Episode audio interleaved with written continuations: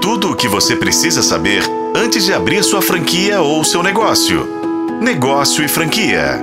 O brasileiro tem muito para ensinar aos americanos. Não venha pensar que eu tô ficando doido e deixar aflorar em você a síndrome de vira-lata. Eu vou explicar.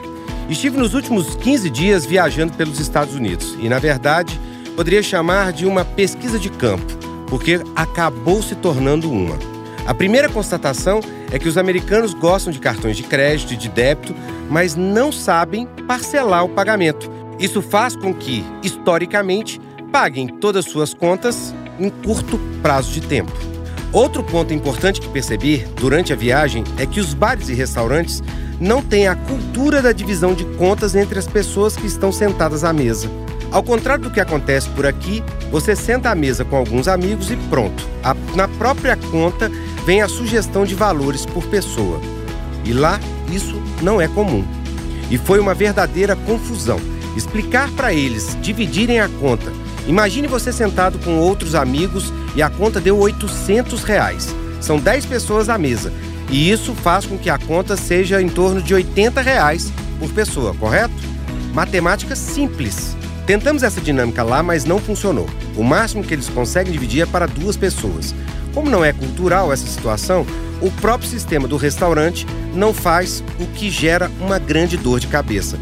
A solução foi: um paga a conta e todos os outros transferem para ele. Justo? Aparentemente não, mas foi a solução para aquele problema momentâneo. De acordo com diversos consultores, existe uma lenda americana de que roupa na vitrine é vendida sim. Mentira. Passei por isso. Tentei comprar uma roupa que estava exposta na vitrine e não consegui. De acordo com o vendedor, a roupa da vitrine só pode ser mudada no final do período de divulgação. O resultado? Ele perdeu a venda. Temos muito a ensinar para os americanos. Podem ser bons num monte de coisas, mas em meios de pagamento estamos anos-luz à frente deles. No quesito atender cliente no ponto de venda, também. Conseguimos agradar e finalizar a venda com regras menos rígidas.